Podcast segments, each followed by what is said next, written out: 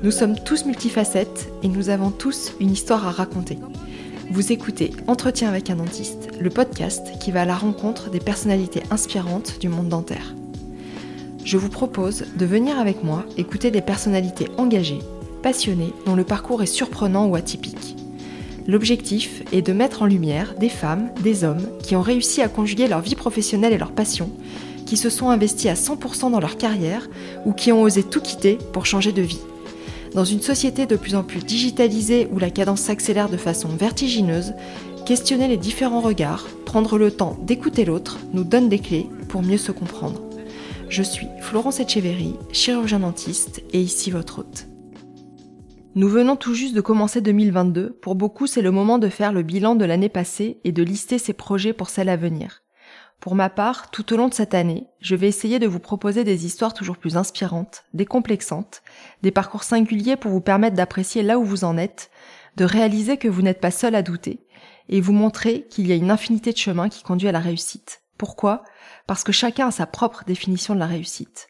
Pour moi, par exemple, c'est maintenir l'équilibre entre un métier dans lequel j'ai enfin réussi à trouver ma place, ma vie de famille, mon couple, mes amis, et tout ce qui me nourrit et me fait vibrer, le sport, les rencontres et ce podcast.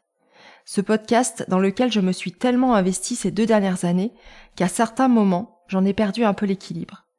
2022, c'est une année que je souhaite évidemment pleine de nouveaux projets, car c'est mon moteur, mais en m'accordant plus de pauses, moins de charge mentale et en savourant davantage chaque marche gravie.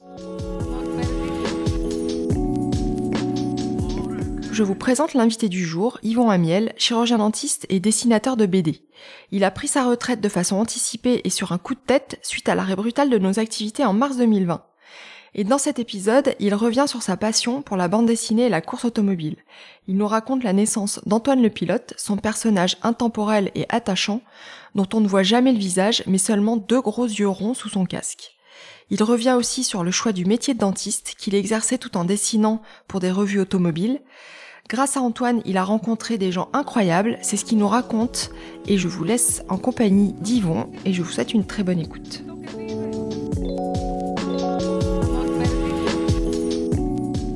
Bonjour Yvon. Bonjour Florence. Comment vas-tu?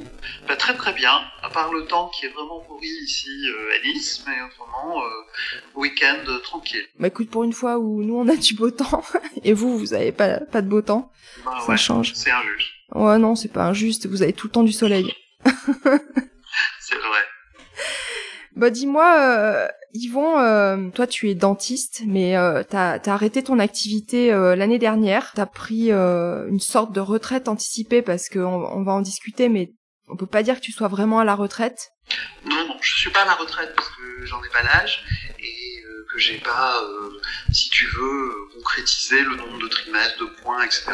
qu'il faudrait avoir pour avoir une retraite sereine et apaisée. Voilà, donc c'est comme ça. Et puis euh, tu, te consacres beaucoup aussi euh, à ta passion et puis euh, à, la création d'Antoine le, pilote qui est né il y a une dizaine d'années. Voilà, exactement. C'est un personnage que j'ai créé il y a dix ans. Euh, le but, c'est de partager la passion automobile euh, entre les générations. Je le développais en parallèle de mon activité de, de dentiste. Et dès lors que j'ai décidé d'arrêter d'exercer, j'ai pu euh, m'y consacrer à 100% et, et, faire toutes les choses que j'avais jamais le temps de faire en réalité. Ouais. Euh, Dis-moi, Yvon, t'as as grandi à Rabat, c'est ça? Oui, Rabat, Maroc. Et qu'est-ce qui vous a... Enfin, t'es né là-bas ou t'es né en France? Non, je suis né Rabat. Et euh, qu'est-ce que faisaient tes parents? Bah écoute, mon père était libraire et ma mère avait une bibliothèque. On était vraiment déjà... Ils étaient beaucoup dans les livres. Ouais, donc... Ouais, donc t'as as baigné euh, vraiment dans, dans, les, dans les bouquins et les BD euh, dès ton plus jeune âge, quoi. Ouais, c'est tout à fait ça. C'est-à-dire que le, le mercredi, puisque avant c'était le mercredi, bah, maintenant c'est euh, je passais mes journées à lire tout ce qu'il y avait dans la librairie et j'ai lu euh, bah, tout ce qui existait comme bande dessinée euh, euh, bah, dans les années 70, 80, quoi, tu vois. Donc c'était c'était quoi? T'étais fan de quoi? Alors j'étais essentiellement fan de Michel Vaillant, ça c'est sûr parce que c'était de la course automobile, mais je lisais tout. Je lisais bah, tous les Astérix, tous les Lucky Luke, euh, tous les, les Bugs Danny, les Blueberry, euh, toute la, la, BD classique euh, franco-belge des années des années 70-80 avec les grands dessinateurs, ceux qui nous ont tant fait aimer la bande dessinée. Et tu dessinais aussi? Alors je crois que j'ai toujours dessiné hein, de, de, mémoire euh, pour le plaisir et voilà, mais j'avais jamais pensé à en faire euh, quelque chose de professionnel.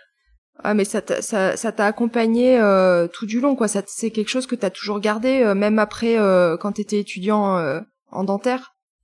Oui, tout à fait.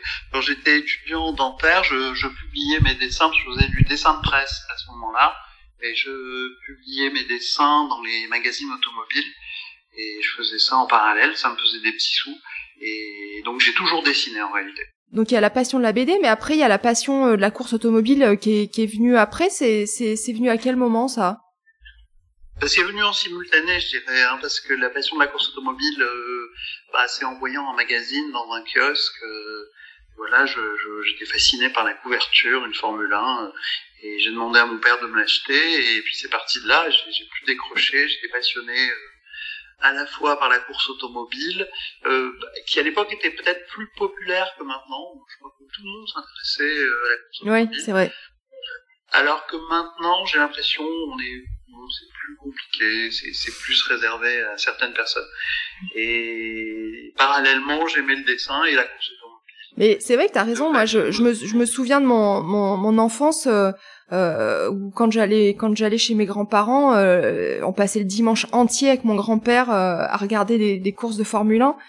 Et euh, moi, ça me, ça me faisait marrer, mais mais euh, je comprenais pas bien, puis c'était pas c'était pas trop mon truc. Mais c'est vrai qu'aujourd'hui, euh, je connais pas grand monde qui qui, regarde quoi. Sans doute, hein, il y a des y a des vagues, il y a des modes. Enfin, ce que je peux te dire, c'est que bah, la Formule 1 c'est sur Canal+, par exemple, et je crois qu'ils ont euh, un million de téléspectateurs sur les grands prix, euh, euh sur les diffusions de grands prix de dimanche. Alors c'est peut-être pas beaucoup, c'est beaucoup, je sais pas, mais ça concerne certaines personnes. C'est pas le foot, c'est pas l'audience du football, euh, c'est pas l'audience même du tennis, je pense. Hein. Mais voilà, le, la Formule 1, on dit beaucoup qu'elle a été aussi repopularisée par Netflix, qui a fait une série qui a rendu un peu les choses plus accessibles, et beaucoup de personnes se sont réintéressées à la Formule 1 grâce à Netflix. Ouais, tu l'as regardé toi cette série? Oui, alors c'est une, une, série de vulgarisation un peu, hein, c'est ça simplifie un peu les choses. Alors, quand tu es un peu un spécialiste, tu bon tu souris un peu, mais c'est très bien que ça existe parce que ça a ramené pas mal de gens euh, vers un sport que, bah, que, que, que moi j'aime beaucoup. Tu te souviens de la première course automobile à laquelle tu as assisté? Alors c'est quand on est venu en France, euh, bah moi je, comme j'habitais Nice, je, je dannais mes parents pour aller au Grand Prix de Monaco et j'ai fini par y aller avec un copain. On s'était barré de, du lycée, on avait pris le train, on était allé à Monaco et c'était en 1975. Donc c'est pas hier. c'est un peu. Maintenant t'es es connu là-bas? Euh, je sais pas, ça serait prétentieux de dire que je suis connu, mais on a fait un album euh, sur le Grand Prix de Monaco, donc c'est sûr qu'à Monaco, euh, bah, je crois qu'ils ont bien apprécié. Cet album a été distribué à l'Automobile Club de Monaco, vendu dans, les, dans, dans la boutique. Donc euh, je crois qu'à Monaco, euh, voilà, j'ai fait ma petite, euh, j'ai apporté ma petite pierre.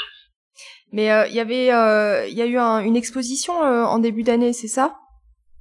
Oui, on a eu une expo donc qui a commencé euh, bah, il y a un an pratiquement en décembre 2020 et euh, elle, elle, est encore euh, bon, c'est une expo qui se tient à la collection de voitures du Prince, c'est-à-dire que à Monaco il y a un ce qu'on peut appeler un musée en fait hein, du Prince Albert dans lequel il il expose toutes les voitures dont il est le propriétaire des voitures de course, des voitures anciennes.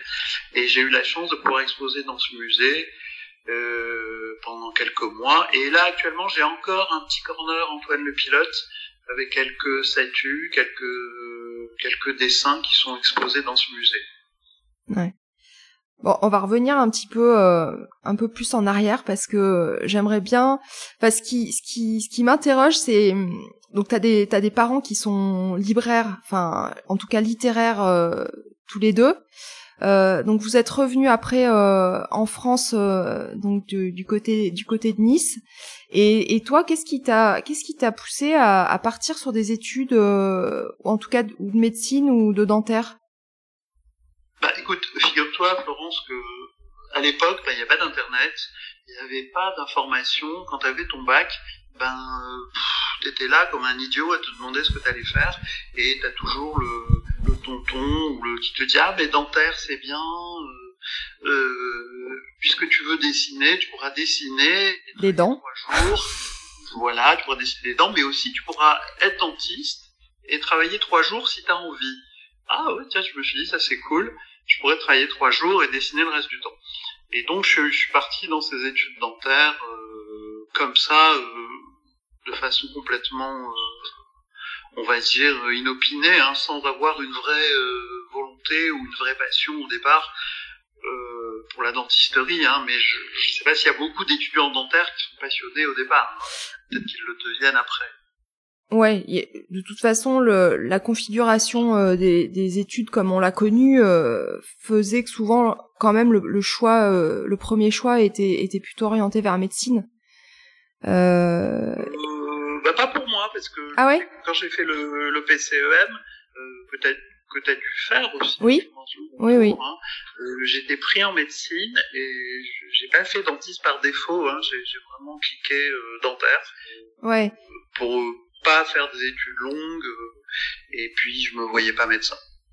Donc toi, ton, ton, ton cahier des charges, c'était d'avoir un métier stable qui puisse bon le côté manuel je pense que c'était quand même quelque chose qui te plaisait ouais ouais en fait je sais pas si je suis vraiment manuel tu sais je j'en suis pas certain certain mais euh, parce que dessiner c'est une chose euh, être adroit de ses mains euh, c'est c'est légèrement différent et, euh, et finalement, le, donc une fois que t'as que t'es rentré en, en dentaire, t'as, t'as tes années d'études, t'en as pensé quoi? Bah, écoute, euh, j'étais content de faire ces études-là. Euh, j'ai fait donc euh, mes études dentaires à, à Nice et bah écoute, c'était non non, c'était des études euh, comme je les imaginais, assez cool. Et ensuite j'ai j'ai pu trouver euh, un endroit où travailler assez facilement.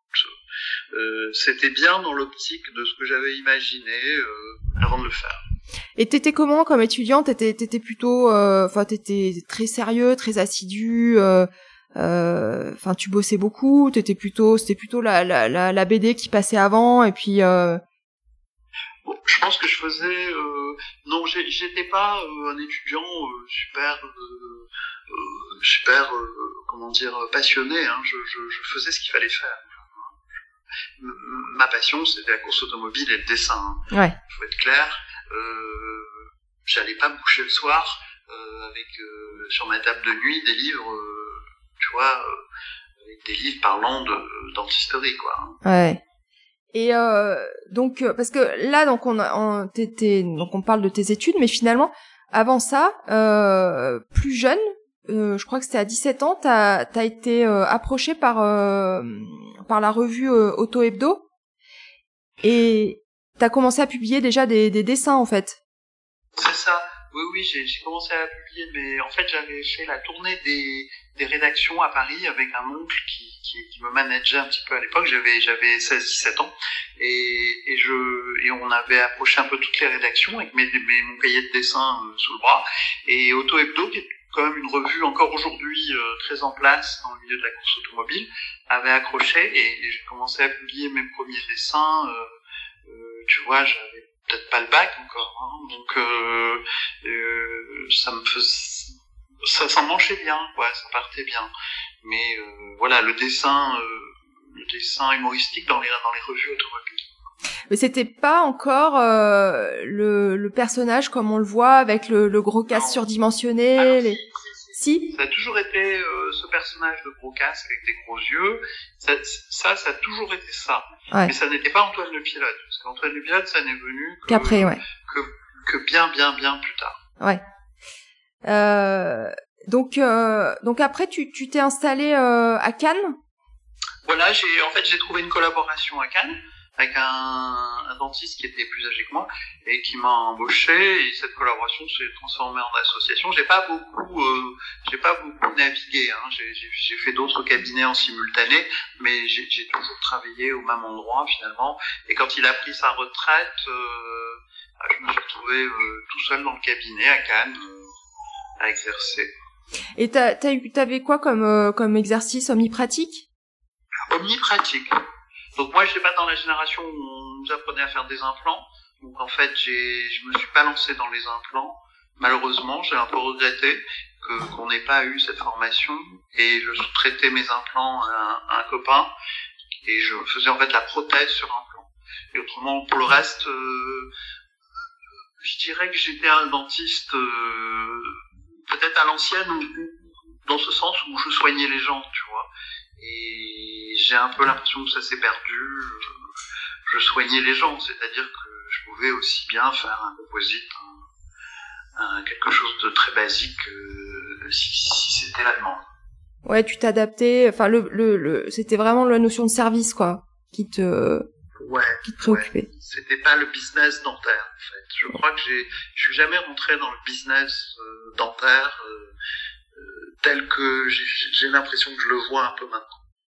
Ben, il y a le côté business et puis il y a le côté euh, entre guillemets euh, euh, excellence, euh, tu vois, de d'être de, aussi euh, le meilleur dans son domaine et de montrer euh, des beaux cas, quoi. Oui.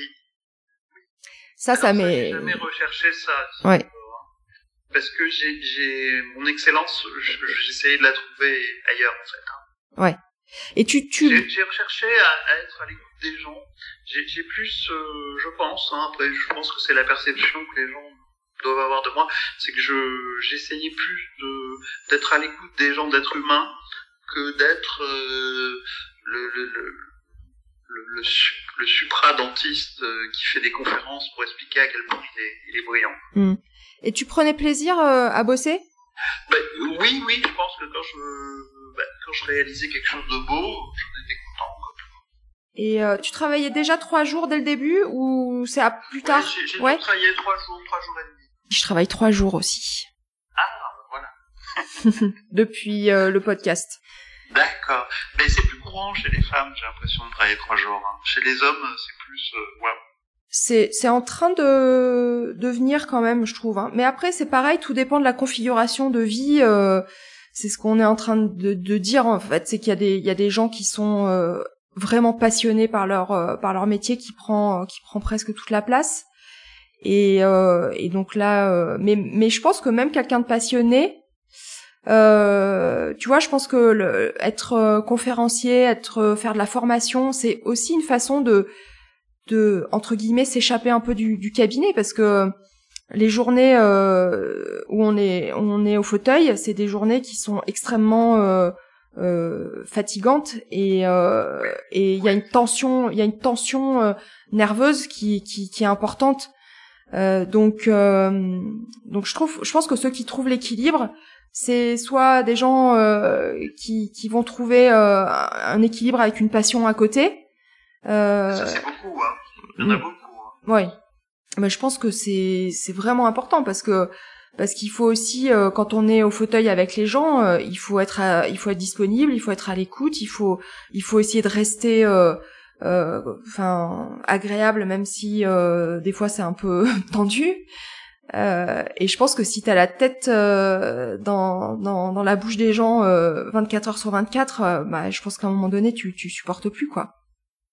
C'est clair. Moi je dis toujours bon, euh, les gens qui sont pas dentistes ne croient pas trop, mais que c'est un métier vraiment difficile, quoi. C'est, de mon point de vue, c'est un métier très difficile. Ça demande une dose d'influx nerveux énorme, de résistance, euh, à la fois euh, réfléchir, à la fois être extrêmement adroit. C'est vraiment un métier difficile. Mmh, c'est un métier euh, aussi qui, qui nécessite beaucoup de casquettes différentes, quoi. C'est-à-dire que tu peux être tu peux être très bon euh, techniquement, mais euh, il faut aussi être bon au niveau relationnel et communication, parce que sinon ça ça suffit pas. Voilà, il faut être il faut savoir manager, travailler seul, c'est c'est ça devient de plus en plus compliqué. Maintenant, on est obligé de, de s'entourer d'une équipe. Donc ça, ça apporte, ça apporte du confort au, tra au fauteuil, mais ça apporte bah, des problèmes des fois relationnels qu'il faut gérer. Donc donc les journées, en fait, c'est pas juste euh, tu t'assois en fauteuil, tu soignes des dents, quoi. C'est c'est beaucoup plus euh, compliqué. Alors moi, je m'étais organisé de façon, justement, tu vois, à essayer de n'avoir qu'à soigner les gens. C'est-à-dire que tout ce qui était la partie administrative, euh, même à la fin avec les changements de, de cotation et tout ça, je faisais, je rentrais plus les actes sur mon ordinateur.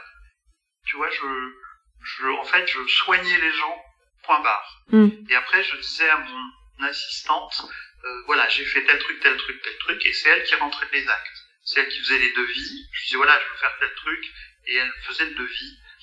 Tu sais, il y a eu toutes ces réformes et tous ces changements de, de cotation, et euh, on est passé de cotations très simples à des cotations un peu plus compliquées. Ouais. Et, tu vois, pour faire un devis de bridge, à un moment, euh, c'était vraiment devenu compliqué, et je, je faisais plus tout ça. Donc là, tu avais quelle configuration de cabinet? Tu avais un fauteuil, euh, une assistante. un fauteuil, une assistante. Euh, après, je pouvais être aidé au fauteuil dans certains cas, mais dans l'essentiel du temps, euh, je travaillais tout seul au fauteuil. Et ouais, parce que là, elle, elle, elle, gérait tout euh, l'administratif, les, règlements, la stérilisation. plus, oui, voilà, c'était plus une aide dans tout ce qui est hors fauteuil, en fait, que mm. je ne faisais pas. Et après, au niveau, euh, au niveau formation, j'essayais de suivre des formations euh, au moins une fois par an, euh, mais j'avoue que de ce point de vue-là, j'en faisais certainement pas assez et qu'il aurait fallu que j'en fasse plus. Mais euh, je pouvais pas mener à un mm. moment donné, euh, tu vois, l'activité de dessinateur me prenait quand même déjà du temps et euh, j'avoue que ben le samedi, euh, je préférais peut-être euh, aller euh, m'occuper de mon, tu vois, de mes dessins que d'aller dans suivre un cours de ceci ou de cela. Ouais. J'en faisais certainement pas assez. J'en faisais puisque j'allais, j'avais toujours un ou deux congrès dans le sous le coude, mais j'en faisais pas assez. Et c'est un regret ça? Oui, oui, c'est un regret parce que moi j'aime bien faire les choses à, à fond et et, et, je pouvais pas dans mon emploi du temps euh, vraiment tout mettre. Euh, voilà, j'aurais voulu euh, passer certains steps, mais je, je l'ai pas fait. Mais finalement, le, le, le, dessin, euh, c'était c'était pas que une passion, parce que, enfin, à la base c'est une passion, mais je veux dire, tu, tu tenais quand même à un rythme, quoi. C'est-à-dire qu'il y avait quand même un. Ah oui, oui, bien sûr ben, ça m'arrivait de dessiner toute la nuit parce que j'avais pas d'autres moments et que le matin j'allais au cabinet hein, parce que j'avais euh, une commande ou un, un truc à rendre ou un et que il y avait plus le temps et ça m'arrivait de dessiner jusqu'à 3-4 heures du matin, de dormir deux heures et d'aller au cabinet le matin. et, et, euh, et finalement, est-ce que c'était c'était aussi une source de revenus ou c'était vraiment le cabinet ta source de revenus principale? Non non non, ça a toujours été une source de revenus, hein. Et ça, ça te, ça tu dégageais euh, un, un, salaire euh, mensuel avec euh, les dessins? Ben tu sais, c'est comme la dentisterie, t'as pas de salaire mensuel, mais t'as des revenus. Oui, mais je veux dire, ça, c'était régulier, c'est ça que je, je voulais dire en oui, fait. c'était plus ou moins régulier, voilà. Si tu veux, je complétais mon chiffre d'affaires de cabinet par, par mon chiffre d'affaires de dessinateur. D'ailleurs, j'avais deux lignes sur ma déclaration d'impôt. D'accord. Et ça représente quoi à peu près? Ben, Ça représentait euh, je sais pas, euh, euh, 25% de mon chiffre d'affaires du, du, cabinet, un truc comme ça. Ouais. Moins. Alors, et je le constate aujourd'hui, et d'ailleurs, euh, bon, si tu veux, on en reparlera, mais je constate qu'un dessinateur, ça gagne moins qu'un dentiste. Non, mais il n'y a pas beaucoup de métiers qui, finalement, toi. non, mais. Et oh. ça, bon, je le savais, bien évidemment. Mais bon, aujourd'hui, euh, voilà, je, je, je constate que même si je gagne ma vie en tant que dessinateur et, et dans les salons du livre et tout ça, on dit que je suis le gars qui gagne sa vie et tout, mais en fait, euh, dessinateur et dentiste, c'est pas les mêmes revenus. Hein. Non. Ça c'est c'est bien de c'est d'en prendre conscience parce que parce que euh, effectivement euh, c'est un métier euh, qui représente du stress et de la charge mentale et Mais en contrepartie, c'est vrai que c'est, il n'y a pas beaucoup de métiers qui permettent de travailler trois jours en ayant les, les revenus euh, qu'on qu'on peut avoir. Donc euh, il y a toujours une balance. Mais c'est vrai qu'on, c'est vrai qu'on a souvent aussi tendance à fantasmer euh, d'autres métiers et, euh, et des fois des métiers euh, euh, artistiques aussi. On a une certaine visibilité, mais euh, c'est énormément d'énergie, énormément de Alors, euh, ce que je peux te dire, c'est que les métiers artistiques, euh, alors à moins de s'appeler Johnny Hallyday ou euh, Guillaume Musso, euh, c'est la galère. ouais, C'est, c'est, enfin moi je vois euh, le fils de ma femme euh, se lancer, il veut être DJ par exemple. Euh, bon, euh, il a du talent et tout, mais c'est une vraie galère. quoi. ouais, c'est précaire, ouais. il va faire euh, une soirée de 7 heures, il va être payé euh, 100 euros, quoi. Et quand il est payé. Donc, c'est c'est un peu ça, l'artistique. Et moi, c'est pareil, hein. Mais, sauf que moi, avec moi, les gens, ils, ils tombent vite, euh, c'est-à-dire que les gens, ils, ils, sont bien enclins à te dire, oui, alors, euh, tu me fais ce dessin, ça va te faire de la publicité, mais tu me fais pas payer. Ouais, Bah, bon, je les arrête tout de suite. Je, je, je, je fais pas. Je, je fais pas. Donc, euh, j'ai- apporté les règles que je mettais dans mon cabinet dans le, dans le dessin. Ouais, ouais. d'abord, je, je me payais avant de prendre mon crayon. Et, et quand je prends mon crayon pour quelqu'un, j'ai déjà été payé. D'accord. Et ça, c'est des règles que je- que, que j'applique, que les autres artistes n'appliquent pas parce qu'ils sont trop gentils. Mais avant d'appliquer, avant d'appliquer ces, ces règles, t'as, t'as, t'en as fait l'expérience. C'est-à-dire qu'il y a eu des, mo- sûr. des moments où on t'a demandé des trucs que t'as fait, Et puis, t'es pas payé. et finalement t'as pas plus de reconnaissance. Ben, tu sais, euh, c'est compliqué l'artistique. Hein. C'est-à-dire que tu peux bien gagner ta vie si t'es un artiste, à condition d'arriver à un certain niveau de, de notoriété. ouais. Et, et, et ce niveau de notoriété euh, peut s'acquérir que euh, bah, faut être un peu dans les dans les, les- les- faut être connu chez les bobos parisiens. euh, après, tu deviens Orlinski euh, qui fait des statues et qui devient milliardaire, tu vois. Bon. Il y a toute une démarche euh, médiatico Hmm. à, à accomplir. Ouais, il faut savoir se vendre aussi, hein. Absolument. Et surtout, surtout, euh, bah, utiliser les réseaux et les médias. Ouais. Et ça, c'est, on en reparlera peut-être. Mais euh, aujourd'hui, c'est, c'est compliqué. C'est l'exercice qui, qui est vraiment compliqué, hein, de, d'être visible. Bah, moi, je fais visible. Je passe beaucoup de temps sur les réseaux et j'essaye d'avoir une visibilité maximale. Je fais, euh, bah, je réponds à toutes les sollicitations que je peux avoir hein, en termes de médias. J'essaye d'avoir des retombées de presse. J'essaye d'accroître ma, ma notoriété. Euh, mais c'est un long travail. Et c'est une partie qui te plaît? Moi, j'aime bien. Ouais. Donc t'as, tu le fais tout seul là. T'as pas, t'as pas quelqu'un, euh, t'as pas, t'as pas d'équipe autour de toi? Euh, j'ai une équipe pour travailler. Voilà, ouais. pour Ouais. Donc euh, on, on en reparlera après euh, des personnes que tu as rencontrées euh, et qui ont fait grandir aussi euh, euh, Antoine. Euh, donc euh, justement, Antoine le pilote, il est né euh, en quelle année et, euh, et comment ça s'est fait? Bah, écoute, c'est très simple. Euh, je pense que tu as des enfants. Oui, deux. on lit des histoires tous les soirs. Et que normalement on est un parent, on lui lit des histoires le soir. Mm. Pendant, tout un temps, on passe, euh, moi je sais que je, je, donc je lisais à mon fils des histoires tous les soirs. Quoi. J'achetais des tonnes de livres, j'adorais ça, puis lui aussi. Et puis un jour il me dit, bon mais pourquoi tu me fais pas euh, un, un personnage toi, une histoire toi-même en fait? Et donc ça m'a, j'ai j'ai eu un tilt, je, je, je lui dois beaucoup, je veux dire. Et euh, je me suis dit, bah, je vais te faire une histoire. Donc j'ai inventé Antoine le pilote et j'ai dessiné une histoire. Et je trouvais que ça matchait bien. Et, et voilà, c'est parti comme ça en fait. Et euh, tu, tu peux nous le décrire un petit peu, Antoine, euh, d'où il vient Est-ce qu'il a une histoire Quelle est un petit peu sa personnalité Enfin, c'est son univers, quoi. Bah, Antoine le pilote, ça, ça va être un, un personnage complètement intemporel, c'est-à-dire qu'il va se promener dans toutes les époques de course automobile, c'est-à-dire qu'il va... Moi j'adore les années 70 et les années 80, c'est un peu le, côté vintage d'Antoine le pilote, et j'adore mélanger les voitures des années 70 avec les voitures actuelles, les pilotes des années 70 et que les pilotes actuels. C'est un côté complètement intemporel et c'est la particularité euh, principale d'Antoine le pilote. C'est un personnage casqué, donc ça c'est une émanation des dessins que je faisais avant.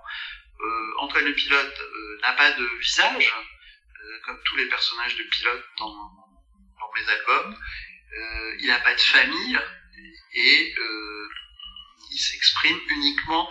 Antoine le pilote n'a pas d'aventure, il ne fait que de la course automobile. Ouais. Mais il a, il a des amis, il a, enfin, il... il a des amis. Alors, c'est un personnage qui est ancré dans la réalité, parce qu'en fait, euh, ses amis ou ses adversaires sont les pilotes existants. C'est-à-dire que tous les personnages d'Antoine le pilote sont des personnes existantes. D'accord. Réellement.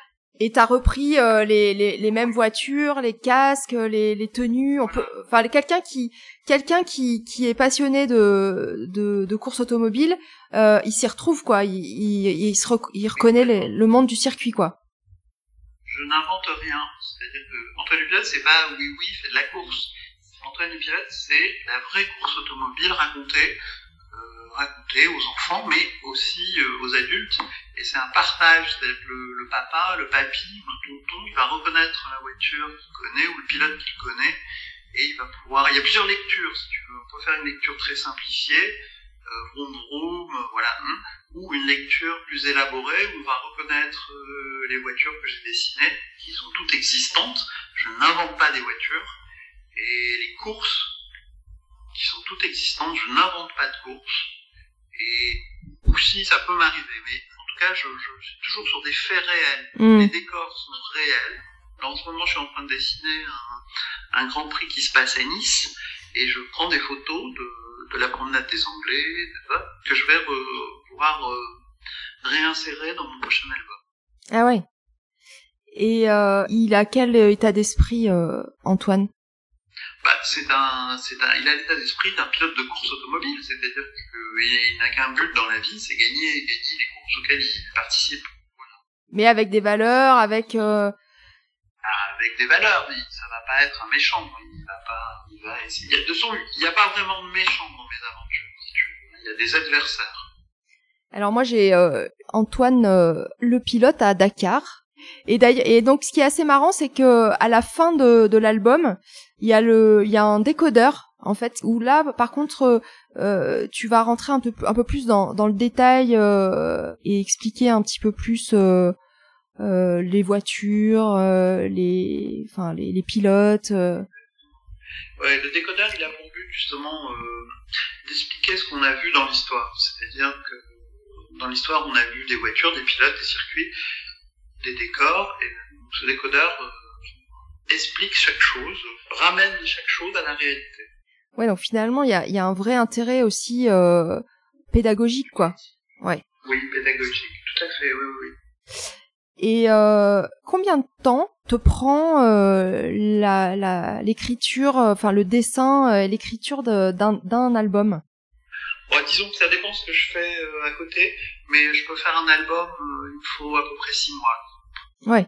Mais c'est pas du, mais c'est pas du temps plein parce qu'en fait, en même temps que je fais l'album, je, je travaille sur d'autres projets je travaille sur la communication, je travaille sur sur des expos et donc je, je suis pas à temps plein dans, un album. Là, je suis sur un album actuellement. J'ai l'impression qu'il va me prendre du temps parce que je suis, enfin, je, fais trop d'autres choses à côté. Hmm. Et t'es pas tout seul puisque là, en fait, euh, tu t'es entouré euh, donc de Grégory Renault qui lui fait euh, euh, la couleur et la mise en page. C'est ça. Donc en fait, au début, je, je, je coloriais moi-même les dessins avec l'aquarelle c'est sympa parce que c'est une couleur naturelle, mais en fait ça me prenait trop de temps. Et maintenant j'ai simplifié la, la, question. Quand j'ai fait un dessin, je le fais euh, très classiquement hein, sur une feuille avec un crayon et un voilà. J'ai pas de palette graphique, chose comme ça. Je scanne mon dessin et lui ensuite avec Photoshop. Euh, ok, d'accord. Ouais, donc euh, toi, ton outil de travail, c'est c'est un papier euh, et un crayon. Papier, un crayon et ensuite euh, des stylos, de, de l'encre. J'ai pas, euh, je suis pas passé à la palette graphique. Je le ferai peut-être un jour. qui permet de dessiner directement sur ton ordinateur. c'est juste un logiciel à charger sur un iPad. j'aime bien le, c'est comme les livres et, les gens qui lisent sur des tablettes. Hmm. Moi, j'aime bien le contact. ouais, du papier, ouais. Du crayon. Les odeurs, ouais. Comme j'aime bien aller acheter un livre et pas l'avoir sur mon iPad, tu vois. Ouais. Et euh, donc euh, toutes les parties, euh, parce que tu vas avoir donc le bon le côté créatif, euh, le côté euh, où tu vas commencer à, à, avoir à chercher des idées, à t'informer euh, sur la course. Bon ça tu dois être déjà ça doit pas te demander beaucoup d'efforts et de travail hein, mais la, la, tout, tout le côté recherche tout là tu me disais que tu allais voilà tout ce travail là ensuite tu as tout la, le côté créatif euh, après, tu vas avoir la publication. Enfin, t'as une maison d'édition, euh, donc tu lui envoies le, tu lui envoies la maquette. Ouais, j'envoie le PDF complet de l'album, qu'il a été fait. Enfin, d'abord convenir avec la maison d'édition qu'elle soit intéressée à tel ou tel album. Et une fois que l'album est fait, j'envoie le PDF. PDF qui comprend les images et, les textes du futur album. Effectivement, il y a un gros travail de recherche que je fais sur ordinateur essentiellement, où j'appelle des gens, euh, par exemple, euh, euh, bon, mon dernier album c'était le Tour de France automobile, j'ai appelé des, des gens qui ont vraiment fait le Tour de France automobile. Ah ouais Ouais, tu fais un vrai travail d'investigation, un vrai travail journalistique, quoi. Oui. Ah oui, oui, il y a beaucoup de recherches, parce que pour être ancré dans la réalité, il faut, connaître la réalité. Euh, je suis obligé de rechercher. J'avais fait sur le Tour de France automobile, par exemple, j'avais fait un appel euh, sur Facebook et j'avais demandé des docs d'époque et des, articles d'époque et il y a des gens très sympas qui répondent instantanément et j'avais reçu par mail euh, tout un tas d'articles d'époque euh, avec les étapes, les, les, chronos, les participants, les photos d'époque, etc. Et je reçois, quand, quand, je fais un appel comme ça, je reçois pas mal de docs et c'est très très utile. Et euh, toutes les parties euh, te, te plaisent ou il y en a qui te qui sont pour toi un peu plus euh, rébarbatives? Non, j'aime tout. moi j'aime tout dans ce job. Autant euh, des fois en dentisterie je, je galérais, il y avait des choses que j'aimais pas. Euh, autant là. Euh, Comme quoi par exemple? Dans la dentisterie? Ouais. Euh, quand tu te casses le bol à faire une endo euh, sur une dissette où t'as aucun accès et que t'arrives pas à atteindre l'apex ou que tu vois et que tu galères ou qu'il y a un canal que tu ne trouves pas, tu vois ce genre de truc très frustrant. L'endo, l'endo revient souvent quand même. Hein. L'endo euh, revient souvent, un apex à extraire que récalcitrant que t'as peur d'envoyer dans le sinus tu vois, euh, le, genre de galère, je pense que qu'on a tous eu, et où tu transpires à... Ouais. Où tu vois l'heure qui passe. Le patient en dessous qui s'impatiente. Euh, tu vois, il y, a des grosses galères en dentisterie. Hein. Ouais. Il y a des situations qu'on a tous connues et qui, et, qui le soir, quand tu rentres, euh, t'es lessivé. Donc ça, j'ai pas, dans, dans, le, dans le dessin, j'ai pas de situation de galère je, je, je, n'ai que du bonheur et c'est très différent. Et puis toutes les rencontres, parce que euh, c'est vrai qu'on fait, on fait un métier où on peut pas dire qu'on est... Des fois on parle d'isolement, ce qui peut paraître assez paradoxal euh, pour des gens de l'extérieur, parce que finalement euh, on voit plus des fois 10, 15, 20 patients par jour, donc on peut pas dire qu'on soit isolé dans un bureau fermé mais c'est un isolement plutôt psychologique quoi parce que le patient même si on entretient des, des bonnes relations avec, euh, qu'on est ouvert, qu'on discute et qu'on apprend au fil des années à les connaître, euh, on est quand même dans une relation euh, qui qui est pas une relation, je sais pas comment la définir, mais on n'est pas vraiment. On n'est pas égalité et puis et puis il y a tous ces enjeux liés à l'argent, à la peur, à la douleur, quoi. Exactement. Mais pour ça, je dirais, moi, la période un peu agréable, c'était il faut être deux dans un cabinet. C'est-à-dire que lorsque tu as un associé, je sais pas si tu as un associé. Oui, j'en ai, j'en ai un, c'est mon mari. Et puis. Ton mari, bon, alors par définition, tu dois bien t'entendre avec lui. Donc, On essaye. Euh, quand t'as un, quand as, quand as un associé, bah, tu vois, entre deux patients, tu, discutes, tu vois, tu ah là je, viens de faire un truc, euh, ah t'as fait ça, t'as montre-moi, euh, tu vois, et, et c'est un petit côté euh, émulation, compréhension mutuelle. puis moi j'étais plus jeune au début que mon associé, donc je lui demandais beaucoup de conseils, parce qu'en plus je considérais qu'il était quand même assez brillant, etc. Et, et j'aimais bien cette période, si tu veux. Après la période où je me suis retrouvé tout seul parce qu'il a pris sa retraite, bon, c'est moins cool. Quoi. Et t'as pas t'as pas cherché euh, t'as pas cherché à, à prendre euh, des collaborateurs ou un associé? Non, si je, je l'ai fait une fois, mais j'étais j'ai été refroidi. Je dois dire, bon, à un moment j'ai voulu prendre quelqu'un et pour pouvoir travailler encore moins de temps et etc. Mais c'était catastrophique et j'ai voilà j'ai pas insisté dans ce registre. Ouais, t'as pas réitéré. Non, j'ai pas réitéré. Du coup, j'ai pris une podologue qui était dans, tu vois, euh, qui faisait de la, qui faisait euh, podologue dans mon cabinet. Et puis voilà. Ok, ouais, mais vous pouviez pas trop discuter. C'est, c'est un peu éloigné quand même les dents euh, des, des pieds. Ben, un petit peu, ouais.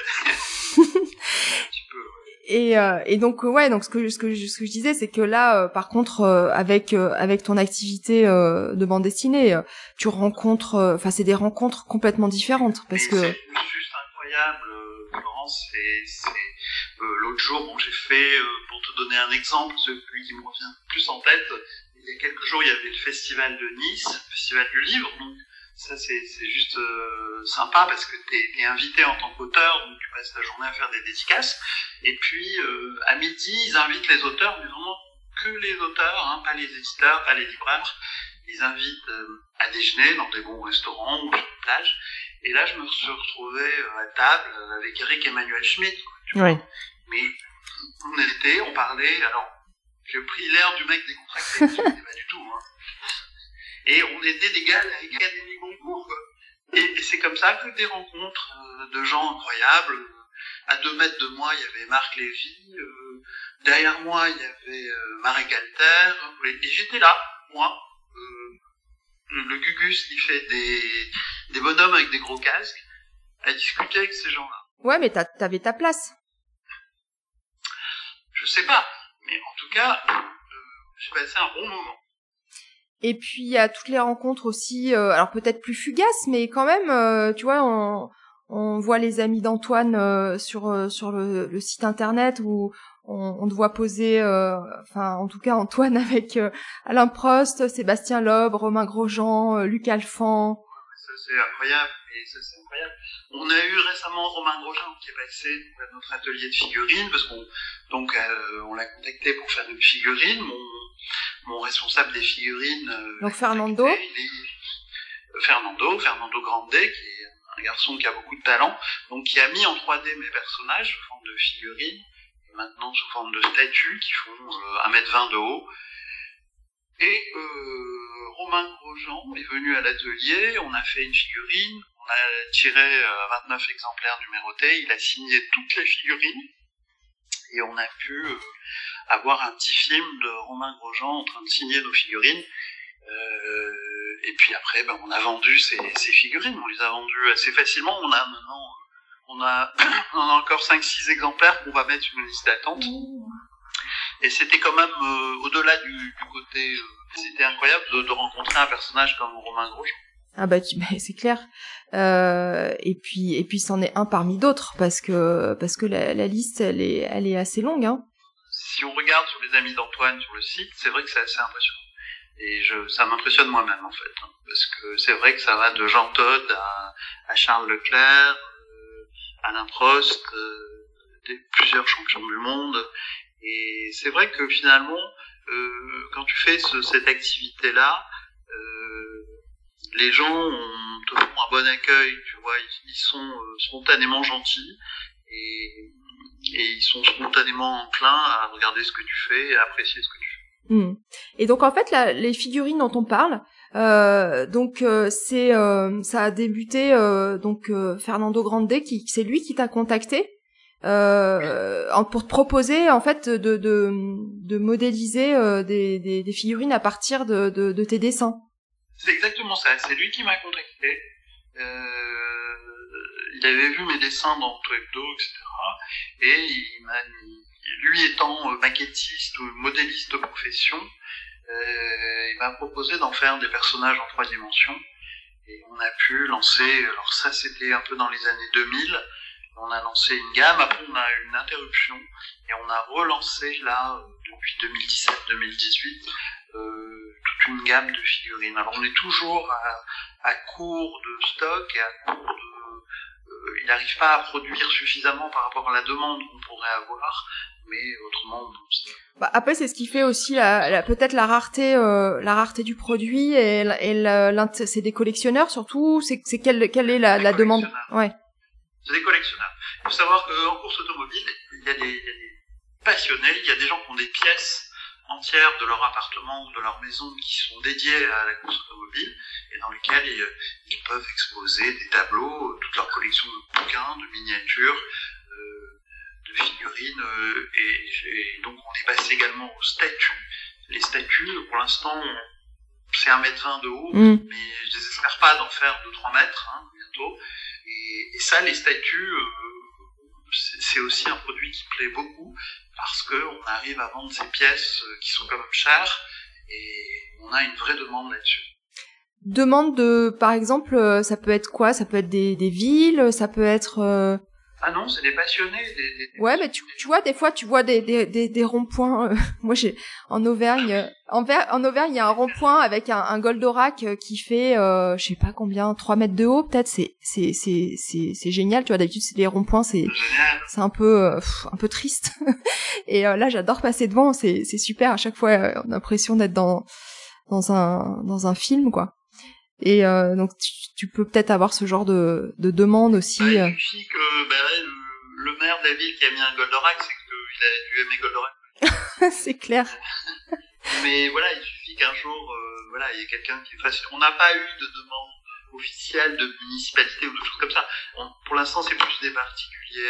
Il y a des, des dentistes, euh, notamment, sont d'excellents euh, il y a chez les dentistes beaucoup de passionnés de course automobile. Hein. Eu, alors depuis que je communique un peu sur Dentistes de France, euh, bon, je me suis un peu engueulé au début, hein, sur Dentistes de France. Hein, ah ouais?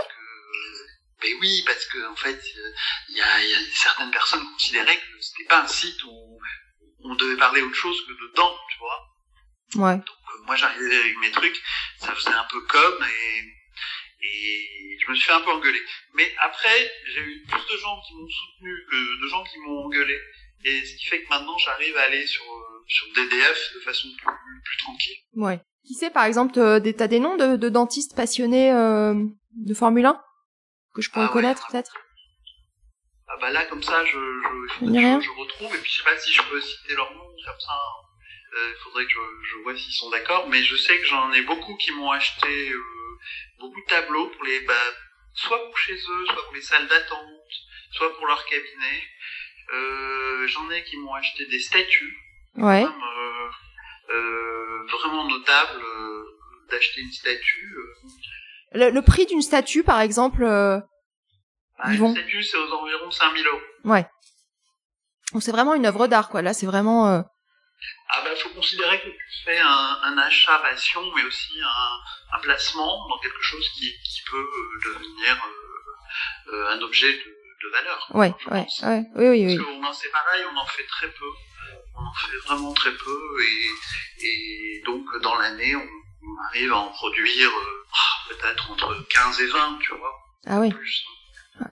Et d'ailleurs, on a on a un confrère qui est, alors c'est pas vraiment de la, c'est de la course automobile, mais pas Formule 1, qui est champion du monde de drift. Tu connais peut-être? Alors c'est autre chose le drift, hein. c'est une autre catégorie de la course automobile. C'est autre chose, mais euh, mais quand même. on a un métier qui est qui est, qui est riche, euh, qui s'appelle Nicolas Delorme. Enfin voilà. Je c'est une catégorie à part. C'est pas de la course le drift, hein. c'est euh, c'est plus de un show quoi. Je ouais, c'est ça. Ouais, c'est des glissades. Voilà. Euh, mais c'est vrai qu'on en était sur les sur euh, surtout sur les rencontres parce que parce que je pense que ça fait partie euh, euh, des choses qui nous animent le plus quoi euh, dans dans une vie quoi. Oui. C'est oui, oui, oui. D'ailleurs, sur, sur, le plan rencontre, euh, l'activité de dessinateur, c'est vraiment le top. Franchement, euh, c'est le top parce que quand tu es auteur ou dessinateur, tu, fais des salons du livre aussi. Et, ça, bon, avec le Covid, euh, il y a eu toute une année où il n'y en a pas eu. Et là, avec la reprise, j'ai pu constater que ben, on faisait beaucoup de rencontres et de gens vraiment intéressants. Puis tu vas à la rencontre des lecteurs aussi, c'est pas dénué d'intérêt que les gens te disent pourquoi ils aiment ce que tu fais. Et des fois, c'est complètement surprenant, tu vois. Ils, ils, ont remarqué un truc que toi, t'as même pas vu. Ou ils te disent, ben non, mais moi, j'aime bien ça. Et, et toi, tu c'est pas ton... Tu vois, tu l'as même pas fait exprès, quoi. Ouais. Oui, ça, ça peut être inspirant. Ça peut être... complètement. Ouais. Ça fait un retour, quoi, si tu veux. C'est un retour. Et et puis, bon, bah, les rencontres en général. Euh, quand j'ai rencontré mon éditrice euh, de Ginetta, la directrice Valérie euh, Castera, bon, bah, c'est quand même une personne assez, euh, euh, comment dire, charismatique. tu vois, au début, je voulais absolument qu'elle me prenne. J'étais comme un, tu vois, je postulais pour rentrer dans cette maison d'édition. voilà, je, je, donnais le meilleur de moi-même, quoi. Tu ouais. vois et donc comme ça, tu fais des rencontres. Euh, j'ai rencontré aussi la directrice de la collection du Prince, qui s'appelle aussi Valérie, Valérie Closier, et qui est aussi une personne euh, incroyable, animée d'une passion euh, incroyable. Et, et faire une expo à la collection du Prince de Monaco, avoir le Prince qui vienne, tu vois. Sa sérénissime ah, majesté. On voilà. comme ça? Oui. Altesse, non. Un peu S-S-A-S. Oui, c'est ça. Oui. Et c'est un truc que tu imagines même pas, en fait, que ça puisse arriver, et ça arrive. Mais c'est aussi parce que j'ai pu, euh, comment dire, avoir du temps de libre euh, pour faire tout ça que je pouvais pas faire quand j'étais dentiste. Tu vois, ça, j je, je, me disais, ah, tiens, si je pouvais faire ça, ça serait top et tout. Mais non, là, j'ai rendez-vous, j'ai une endo à faire. Ouais. je, je, je, je, pouvais pas. Ouais, puis euh, finalement, euh, ce que tu ce que tu me disais un peu, c'est que euh, t'avais aussi euh, peut-être un peu de culpabilité à, à pas te donner à fond dans ton dans ton métier. Aussi, oui, oui, c'est ça, c'est ça. Et puis euh, après, je, je, je, vois bien que aussi les choses évoluent, les choses changent. Maintenant, il y a de nouvelles techniques. je m'en voulais de, de, prendre des empreintes à la ginate, tu vois, mm. alors que je pouvais prendre euh, que maintenant on peut prendre des empreintes numériques pour faire des stellites ou faire euh, toutes sortes de choses.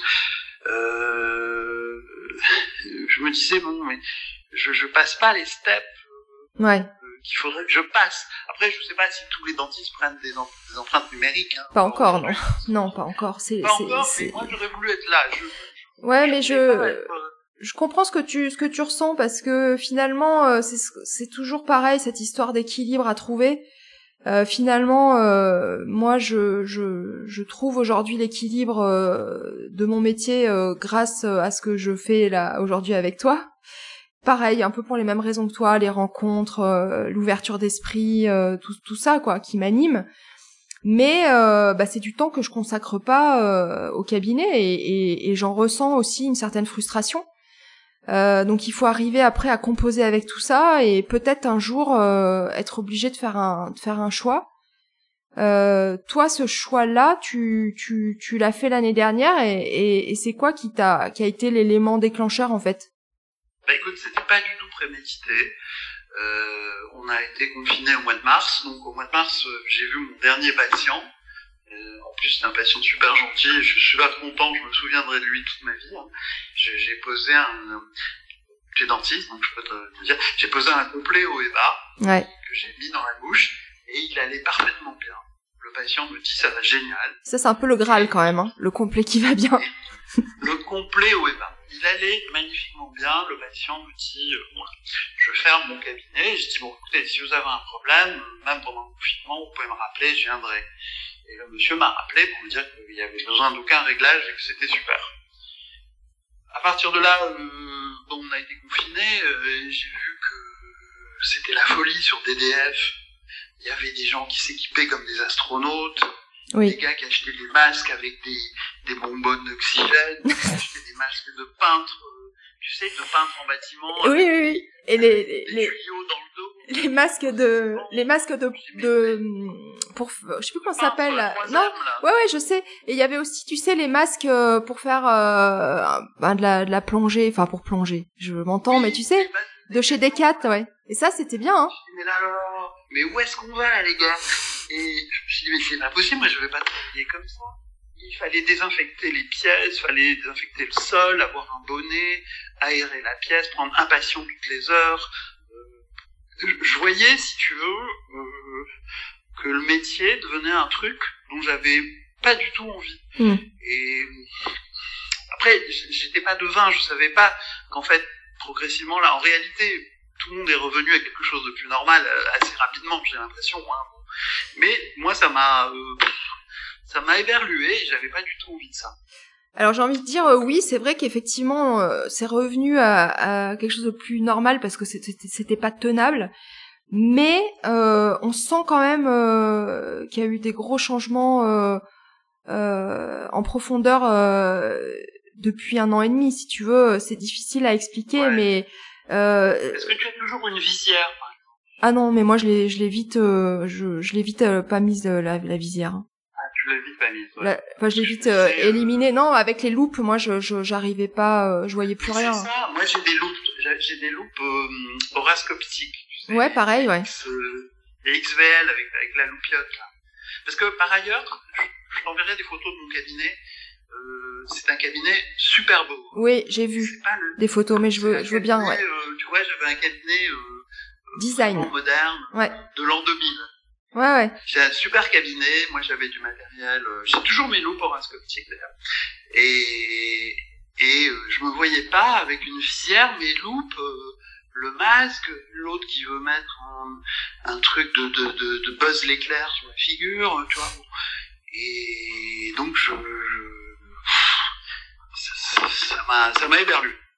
Ouais, et puis euh, bon, ça a été deux mois. Enfin, il y a eu une prise de conscience aussi. euh, on, on, on, a fait un arrêt, hein, euh, tout s'est stoppé. Tu poses beaucoup de questions sur ton avenir, sur euh, sur ce que tu veux plus. Tu rajoutes à ça, euh, Florence, les changements de cotation, Ouais. euh, les, les tarifs imposés. J'ai vu, bon, bah, moi quand j'ai fait mon dernier complet, euh, je, je l'ai vendu à un prix normal de complet. Donc euh, je, je sais que maintenant, euh, je, crois que les complets c'est divisé par deux. Quoi, le Ouais, prix, hein. ouais, ouais. Donc Ouais, oui. après, je sais qu'il y a des arrangements, il y a des, des voies parallèles pour, pour pouvoir compenser un peu tout ça. Mais, euh, tu vois, bon, rajoute à ça le fait qu'il fallait intégrer de nouvelles, euh, euh, nouvelles tarifications, nouvelles codifications. euh, tout ça, c'est un peu accumulé dans ma tête. Ouais, c'était la goutte d'eau, ouais. Et, et petit à petit, je me suis dit que, que pour autant, je pouvais très bien m'arrêter. Donc t'as fait un calcul. Comment t'as, comment t'as t'as fait? Ça a été un coup de tête ou ça a été quand même un coup de tête euh, mesuré? Non, non, c'était c'était complètement kamikaze. D'accord. vraiment hystérique de faire ça parce que j'avais pas une thune, pas une thune d'avance. Je j'avais pas du tout d'argent pour euh, me permettre ce genre de choses et, et a posteriori je me dis que j'étais un peu d'argent. Donc en fait ce que j'ai fait c'est que euh, non non euh, j'ai pas dormi une nuit ou deux et puis après je me levé un matin et c'était comme une évidence. quoi. Donc euh, ça veut dire que t'as renoncé euh, à la, la, la généreuse retraite que allait te verser la CRCD. C'est ça, mais c'est ça. C'est-à-dire que je n'aurai pas les 2500 euros que, que la plupart de mes confrères auront quoi, par mois mensuellement. Euh, et donc euh, tu, pensais que, enfin tu savais déjà que que ton activité euh, avec la, BD pourrait suffire pour pour ta retraite ou t'en t'en étais pas sûr quoi? Ah non, non, pas du tout sûr, mais d'ailleurs j'en suis toujours pas sûr. D'ailleurs, même au jour d'aujourd'hui, je, suis sûr de rien du tout. Je, compte encore, si tu veux. D'ailleurs, très sincèrement, là je vais vivre mon rêve encore euh, peut-être une année et faire le point de, de ce qui se passe.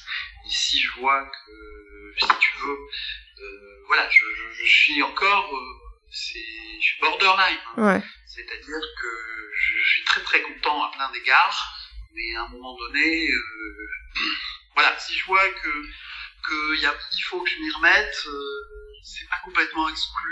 Ouais. Je ne sais pas. Ouais. Moi, je, pense que je referai un point dans un an. Et dans un an, euh, je me dirais, euh, bon, t'as vécu ton rêve, maintenant, euh, il va falloir payer les études, il va falloir... euh. Oui, parce que c'est, t'as, t'as combien d'enfants? Non, j'en ai qu'un seul. T'as un, t'as un enfant? Et, et il a quel âge? Bah là, il est en terminale. Ouais, donc après il va passer, il sait ce qu'il veut faire? Voilà, c'est ça. Bah lui, il est passionné de course automobile. D'accord, c'est bizarre. Ça n'est pas dû à moi. C'est vraiment euh, sa passion, mais encore plus que moi. Et lui, donc, il voudrait être euh, travailler dans une écurie, être ingénieur, quelque chose comme ça.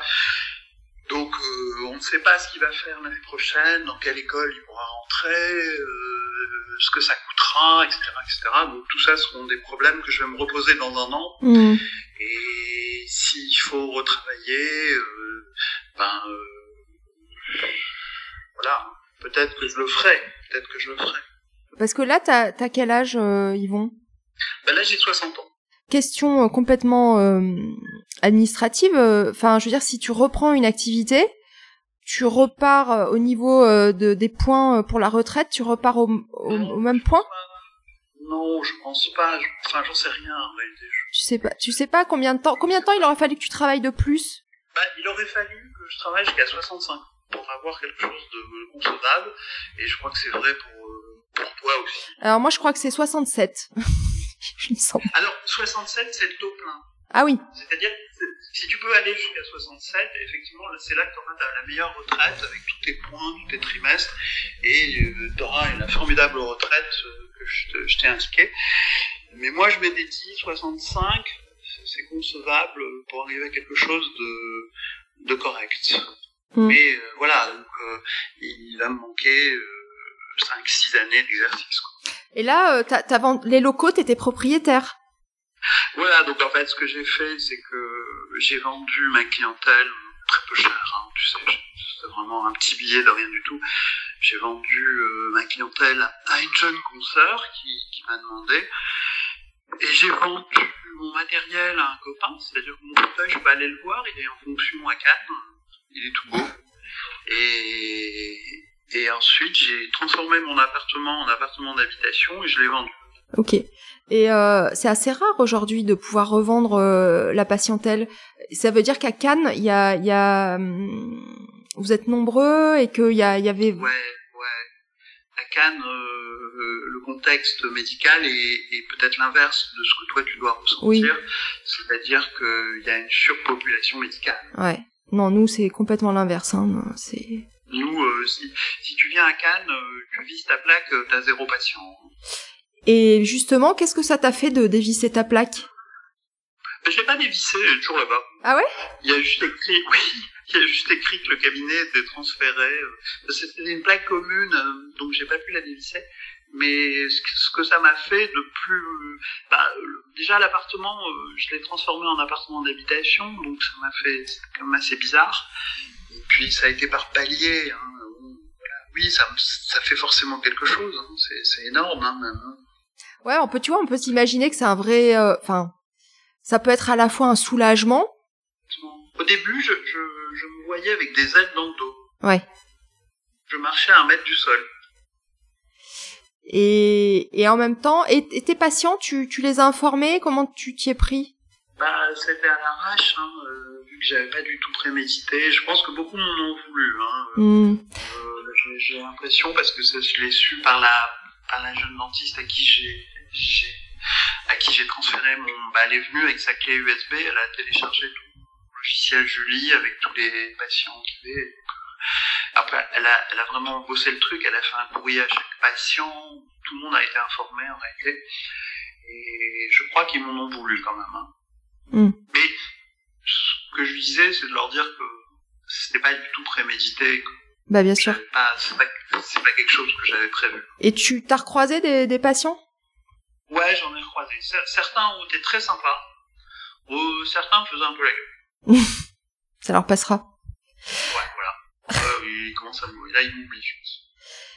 Ouais, après, euh, t'as pas été le, le, le, le seul à, avoir cette démarche-là, hein, parce que par rapport à tout ce que tu disais, bah nous dans notre région, il y en a eu plusieurs dentistes qui n'étaient pas encore à l'âge de la de la retraite et qui qui ont arrêté pour les raisons que tu as évoquées, ah. c'est-à-dire la ah oui oui alors en dentisterie et puis aussi en médecine, mais qui ont bah, qui se sont retrouvés euh, dans, dans, dans, ce constat de se dire euh, de pas avoir envie de s'adapter encore à un nouveau euh, un nouveau changement quoi c'est vrai que la, la pour notre part la, la, la, CCAM ça a été déjà dur à avaler quoi donc ouais énorme hein. je n'entends plus trop parler mais quand t'es en milieu de carrière comme moi, tu, tu te poses pas trop la question parce que de toute façon, tu t'adaptes, même si c'est un peu un peu difficile.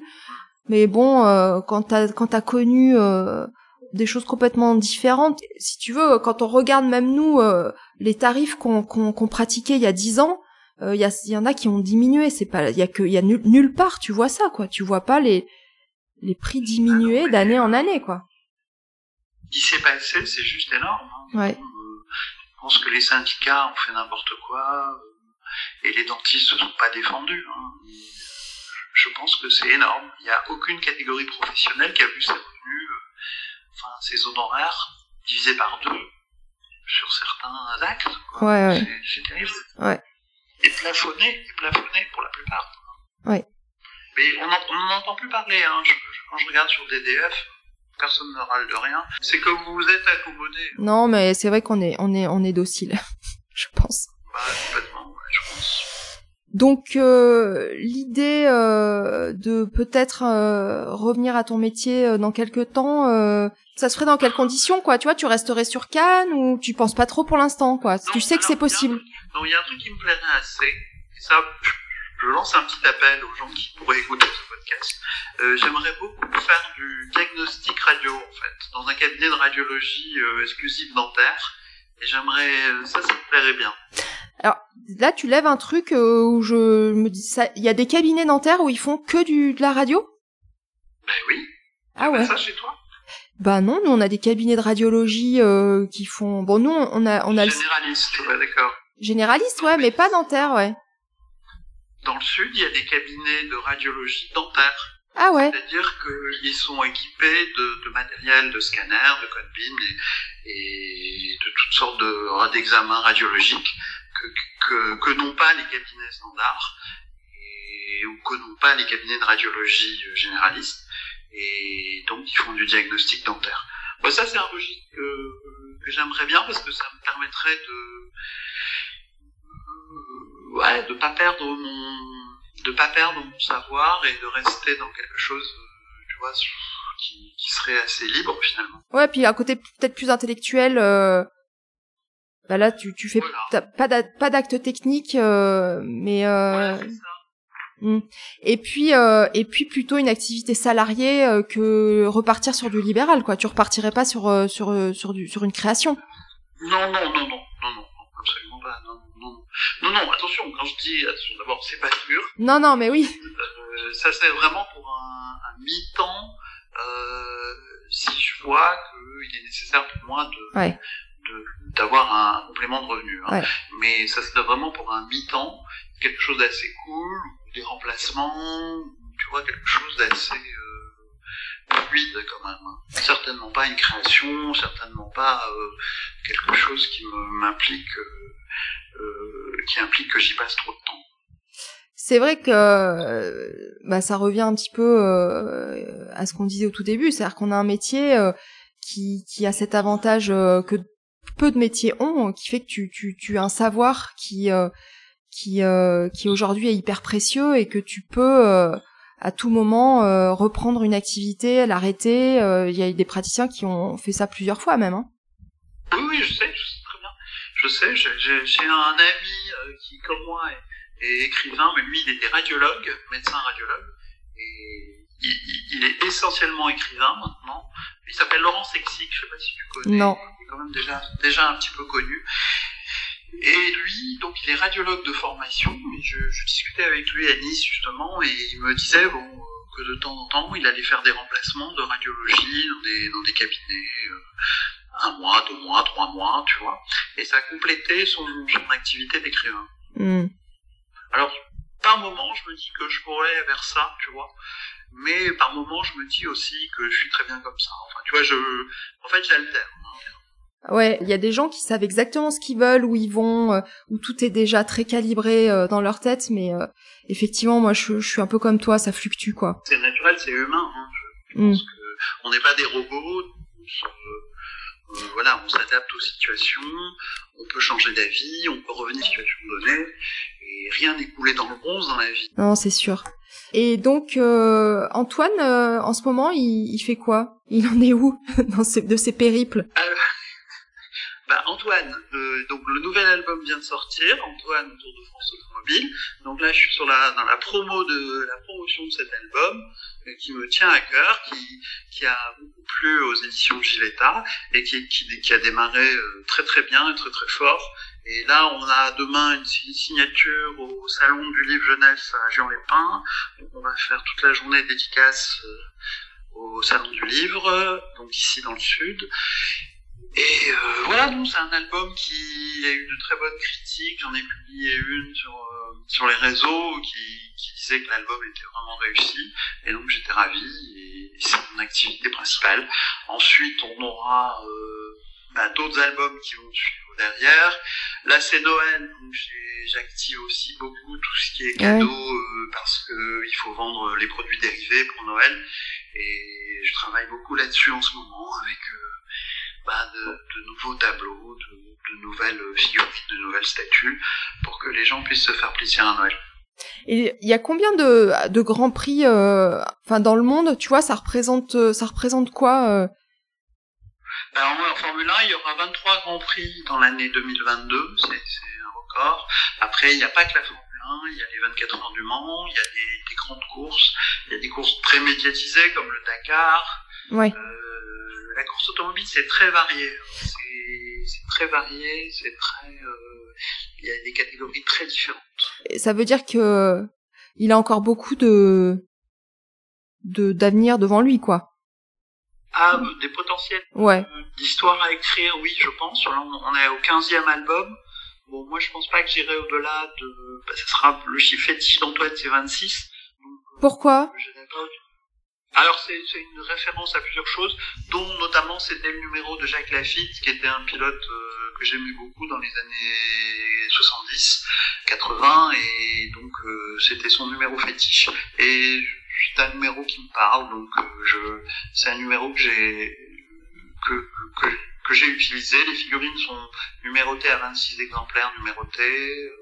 Euh, les, les albums, je pense que j'irai jusqu'au numéro 26. Enfin voilà. Ah oui, donc t'as, as déjà une deadline et euh, et ça sera euh, la fin. Enfin, je veux dire, c'est parce que après tu veux arrêter de de, de dessiner ou c'est que tu auras d'autres projets. tu arrêteras l'histoire. Tu sais pas. On n'y est pas, mais non, non, non, je sais pas. Ben, déjà, je pense que dessinateur, ça peut pas se faire au-delà d'un certain âge non plus. Hein.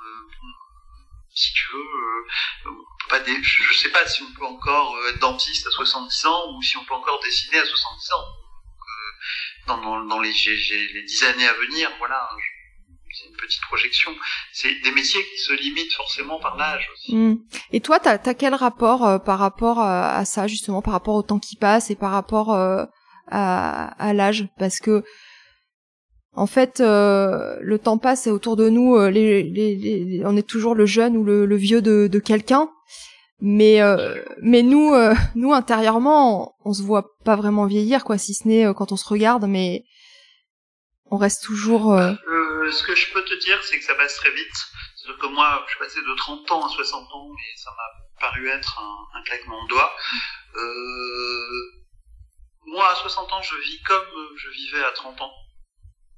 J'ai rien changé à mon mode de vie, c'est-à-dire que bah, on a les mêmes sorties, les mêmes euh, activités, les mêmes vacances, et, et j'essaye de faire euh, du karting avec mon fils. Euh, euh tu vois, je, je, lâche, je lâche rien en tout cas. Hein. Mm. Mais il est clair que on n'est pas à 60 ans comme à 30, et que le temps passe vite et que les choses changent malgré tout. Hein. Voilà. Après, euh, j'imagine même pas euh, ce qu'il y a après. Euh, après, je pense que la vieillesse c'est un naufrage et je crois qu'il faut vraiment profiter. Et c'est aussi pour ça que j'ai que je suis allé dans ce métier de dessinateur parce que je me suis dit que voilà, il fallait profiter de chaque instant et que il fallait pas lâcher pour des considérations euh, financières. Ouais. il fallait profiter. L'essentiel, c'est de profiter, profiter de, de, sa famille, de ses enfants, de sa vie, et, et pas chercher à emmagasiner euh, des, des, ressources, du patrimoine, quoi que ce soit, ça n'a aucune importance. Je sais que t'es es, assez pris, euh, Yvon, euh, et tu que, as, que tu dois partir.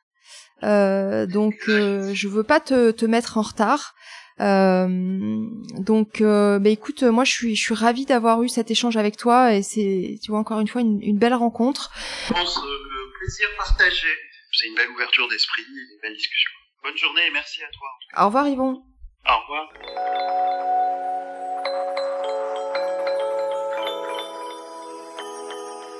Vous venez d'écouter Entretien avec un dentiste. Je suis Florence Etcheverry, chirurgien dentiste et productrice de ce podcast.